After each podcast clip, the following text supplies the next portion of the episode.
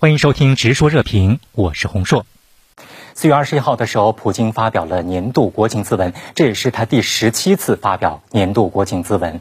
那么，在整个的一小时二十分钟当中呢，我们看到百分之九十的篇幅都是谈国内啊。相较以往的话，这次对于国内的经济民生的关注度非常高，量非常大。您怎么来解读？首先，应该看到俄罗斯现在普京所面临的这种外交困境，人工智能、互联网、芯片等等这样一些所谓的新技术革命，俄罗斯落伍了。俄罗斯目前的这种产业结构。大部分的这个经济，或者说经济主要活力啊，还是在原材料和能源出口上。所以从这个角度讲呢，普京一方面是在与美国进行所谓的大国博弈的过程中，嗯，筹码越来越少。其次，我们看到俄罗斯面临的最大的问题是什么？新冠疫情，新冠疫情带来的经济危机。带来的人口问题，带来的贫困化问题以及失业问题，所以我认为普京现在所创造的，或者说所所希望给俄罗斯带来的是什么？是有一个有发展前途、有想象空间的这样一种俄罗斯社会和俄罗斯国家发展道路。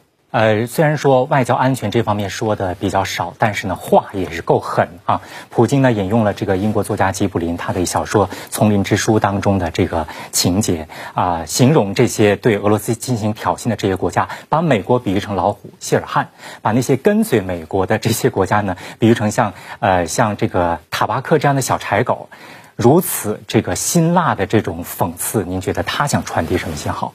整个普京。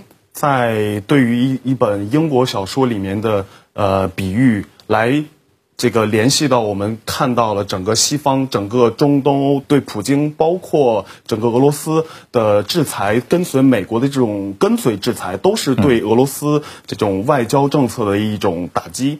这个普京说他对广泛的国际合作持开放态度，是不是也是这个弹性的这种策略？我认为普京是一个成熟的外交，或者说俄罗斯外交都有着大国外交的这样一种历史和文化传统。所以呢，在与西方、在与美国进行所谓激烈的博弈的过程中，普京表现出了非常大的耐心和理性。我们记得这个拜登在电视节目上说过：“我认同普京是一个杀手。”普京怎么回答的？我祝拜登身体健康。普京保持了一个最大的耐心。为什么？不是说普京对美国有热爱，而是说。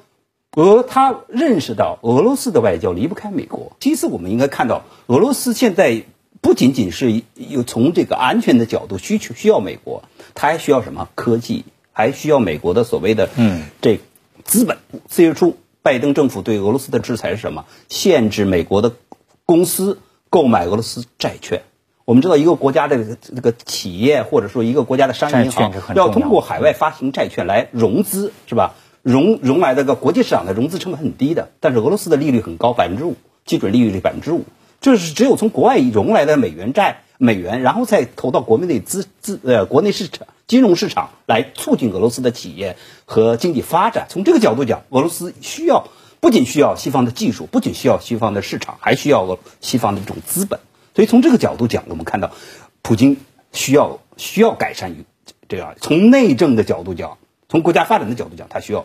还有一个就我们讲的红线，普京的红线，一方面是安全红线，嗯，就是所说的，就是北约不要再继续往前走。对。其次，还有就是属于价值观，通过修复与美国的关系，修复与欧洲的关系。俄罗斯最更看重的是什么？与欧盟的这样一种经济合作。我们知道，俄欧之间的这样一种贸易，占俄罗斯对外贸易几乎是百分之四十到五十。这意味着欧盟对于俄罗斯来说是资金、技术、设备、出口市场。所以呢？俄罗斯要发展，必须要与世界搞好关系。每一次这个国情咨文的时候，大家都在关注说普京有没有在透风啊？俄罗斯又有什么大杀器出来？这次确实有宣布啊，说呃，俄罗斯正在升级的这个三位一体的核力量当中，百分之八十八，超过百分之八十八都是新的现代化的武器。他也列举了六种武器，他对外释放了什么信号？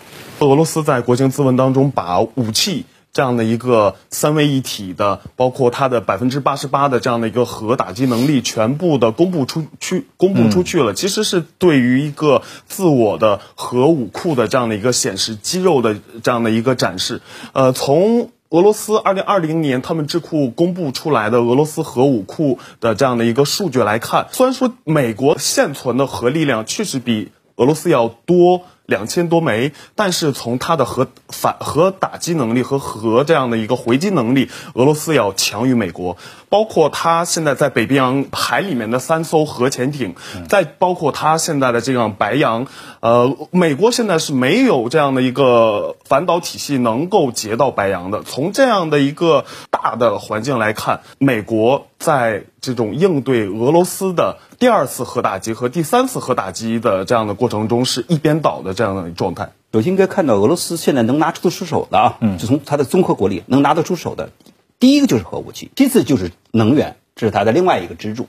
但是我们看到这个现在的核武器，特别是军事技术的这个现代化，高超音速武器成为一个新的趋势。我们传统的这个弹道导弹的这种攻防是已经已经进入了一个所谓的饱和状态。所以现在普京公布俄罗斯的高超音速和新式武器，实际上是什么？强化自己在作为一个超级大国，或者说作为一个全球性大国的一个一个牌。我两眼在强调为什么我有我有资格给你说红线？为什么我给有资格给你画红线？就是因为我有底牌，我有硬家伙。好，今天的内容就讨论到这里，感谢您的收听，我们下期再见。